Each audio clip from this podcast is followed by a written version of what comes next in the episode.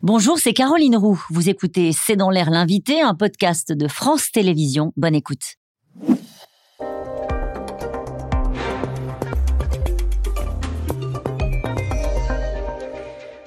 Bonsoir à toutes et à toutes. Euh, c'est dans l'air l'invité. Je reçois aujourd'hui Victor Castanet. Alors, je fais les présentations pour ceux qui ne vous connaîtraient pas. Vous êtes journaliste vous avez publié une enquête Les Fossoyeurs, révélation sur le système qui maltraite nos aînés, qui a débouché sur ce qu'il convient désormais d'appeler le scandale Orpea. Et puis, je rappelle que vous avez aussi été euh, désigné, vous avez eu le jury du prix Albert Londres qui vient de vous remettre le prix du livre euh, également pour, pour cette enquête. 1770 000 exemplaires vendus. Quand vous voyez l'effet, l'effet de l'effet de souffle qu'a eu cette enquête. Euh, comment est-ce que vous l'analysez? Il y avait eu d'autres enquêtes sur les EHPAD. C'est celle-ci qui a, au fond, fait exploser le scandale Orpea. Comment est-ce que vous l'expliquez? C'est toujours difficile de connaître les raisons euh, d'un succès et pourquoi ce livre a eu un tel impact, alors qu'effectivement, il y avait eu des enquêtes et télévisuelles, euh, avec plusieurs enquêtes, notamment sur France Télévisions, et, euh, et, aussi des livres, des témoignages. Je pense que ce qui a joué, il y a d'abord le timing. C'était après le Covid, c'était au moment où on arrêtait de, de parler du, du, sujet du Covid, où l'actualité était assez plate à ce moment-là, où c'était le début de la campagne présidentielle. Et donc je pense qu'on a eu un espace aussi médiatique pour le faire, et que euh, la population était particulièrement sensible à ce sujet après ce qu'on avait vécu, notamment dans les EHPAD et les morts qu'il y avait eu. Et après, je pense que ce qui a joué, c'est aussi que dans cette enquête, il n'y a pas juste des éléments qui racontent des dysfonctionnements, il y a des preuves d'irrégularité comptable, de malversation, de fraude. Et ça, je pense que ça a joué parce que ça a permis de déclencher un mouvement, notamment politique et judiciaire. Vous avez raison, puisque c'est pas terminé. Euh, il y a trois semaines, plusieurs dizaines d'EHPAD du groupe Orpea ont fait l'objet de perquisitions dans le cadre d'une enquête ouverte pour euh, maltraitance institutionnelle. La semaine dernière, des employés euh, de la filiale d'Orpea ont été jugés pour maltraitance en Autriche ça vous a un peu dépassé à un moment donné l'effet que ça pu avoir, y compris au-delà au -delà même de nos frontières? Bien sûr, ça m'a dépassé, ça m'a dépassé euh, l'impact médiatique qui était mmh. impressionnant euh, et où on a dû répondre à ce moment-là. J'ai répondu à des euh, à des médias italiens, suisses, espagnols, irlandais, canadiens. J'ai vu à quel point ce groupe était mondial et, et à quel point ces situations de maltraitance pouvaient avoir lieu et en France et à l'étranger parce que le système de, captation d'argent public, d'optimisation des coûts et donc ce système maltraitant, il touchait aussi d'autres pays européens. Il y avait eu des scandales très graves pendant le Covid dans des établissements euh, Orpea italiens notamment.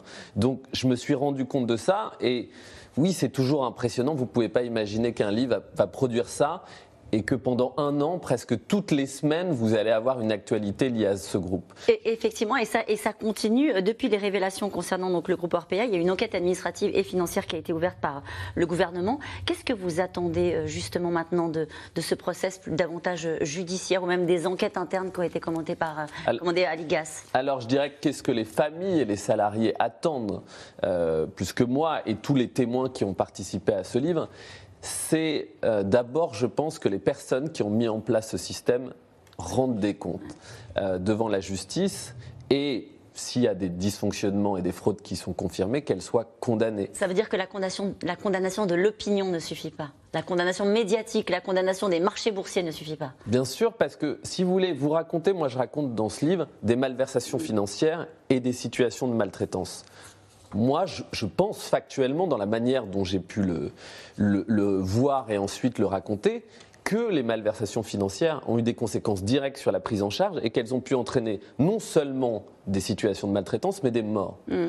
Et donc ça, ça sera à la justice de le trancher, mais ce pas des affaires légères, c'est des affaires qui ont entraîné des situations excessivement graves pour des dizaines de milliers de personnes âgées, dépendantes et vulnérables. Donc oui, il est normal que la justice euh, euh, réponde. Mm. Je voudrais que vous écoutiez ce témoignage recueilli à l'époque de la sortie de votre livre par les équipes de C'est dans l'air. On l'écoute.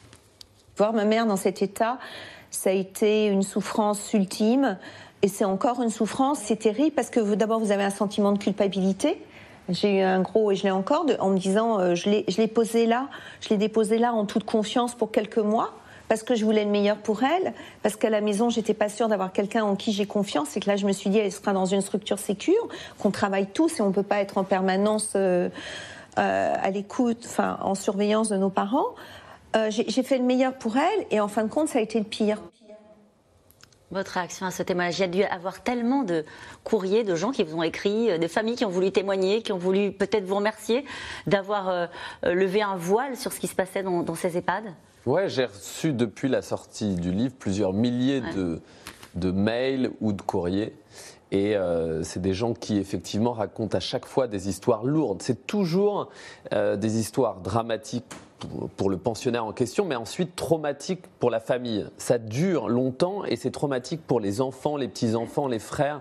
Donc c'est toujours extrêmement douloureux. Je le vois d'ailleurs souvent aussi quand je fais des rencontres ou des dédicaces. J'ai des, j'ai des familles qui viennent me voir en pleurs euh, parce que c'est, des sujets très lourds.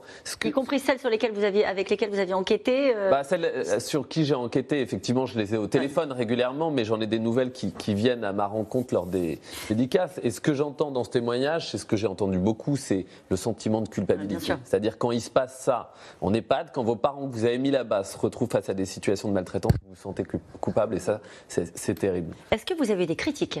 Est-ce que certains soignants qui, au quotidien, travaillent dans ces EHPAD, ont le sentiment de bien faire leur travail, n'ont pas compris votre démarche et se sont dit, au fond, euh, on jette le discrédit aussi sur une profession, sur des établissements dans lesquels on essaie parfois aussi de bien faire? Ça, c'est une question très importante et moi que je me suis posée plusieurs fois et que j'ai pu vivre ensuite, c'est qu'effectivement, quand vous sortez une enquête, euh, euh, même si elle a un impact extrêmement positif de manière générale pour euh, les pensionnaires, pour les salariés, etc., il y a toujours des dommages collatéraux. Toujours. Il y en a eu là? Il y en a eu évidemment parce que euh, euh, si vous voulez, ça a entraîné un débat plus vaste sur la question de la dépendance euh, et, de la situation des personnes âgées dans les EHPAD.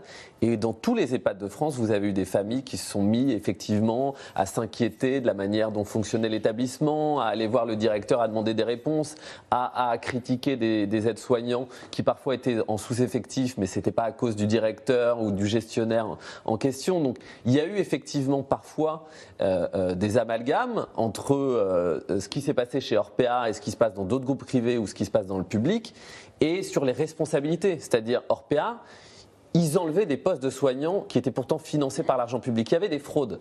Dans d'autres groupes, c'est aussi simplement qu'en France, il y a des problèmes de financement public et d'un manque de soignants. Et ça, c'est des problèmes à la fois liés à la politique de l'État et des problèmes structurels. Justement, à la place qui est la vôtre avec le travail que vous avez fait, est-ce que vous considérez que la réponse du gouvernement a été à la hauteur?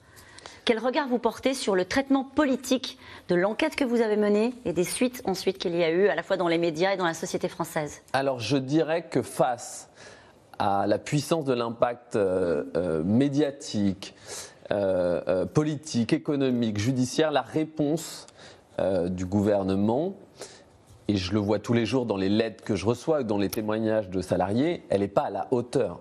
C'est-à-dire tout le monde pensait que euh, dans les mois à venir, d'ici euh, avant l'été 2022 euh, ou à la rentrée, il y aurait un plan massif annoncé par le gouvernement et une refonte globale du secteur.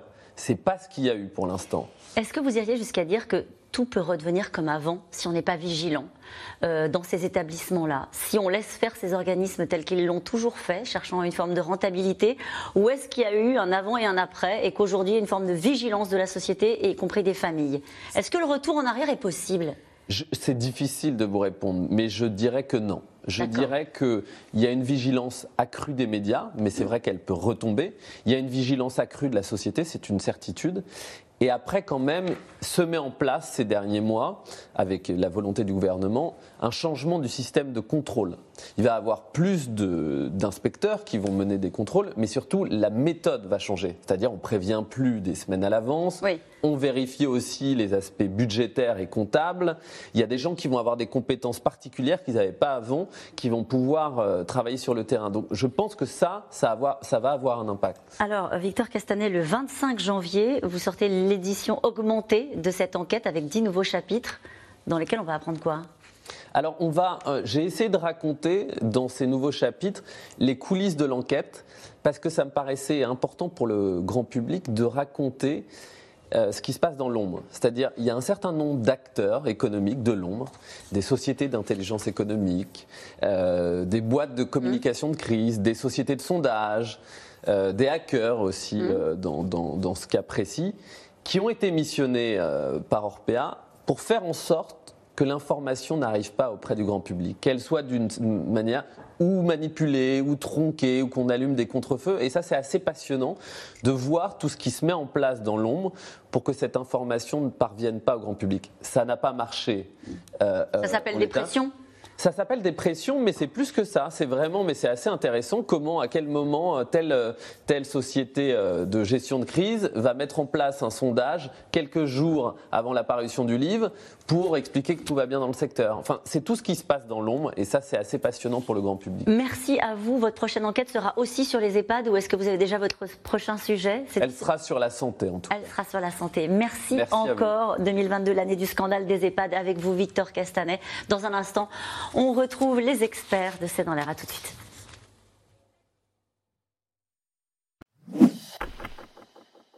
Vous venez d'écouter C'est dans l'air, c'est un podcast France Télévisions. N'hésitez pas à vous abonner. C'est dans l'air est disponible gratuitement sur toutes les plateformes audio, en vidéo disponible sur francetv.fr. À très bientôt.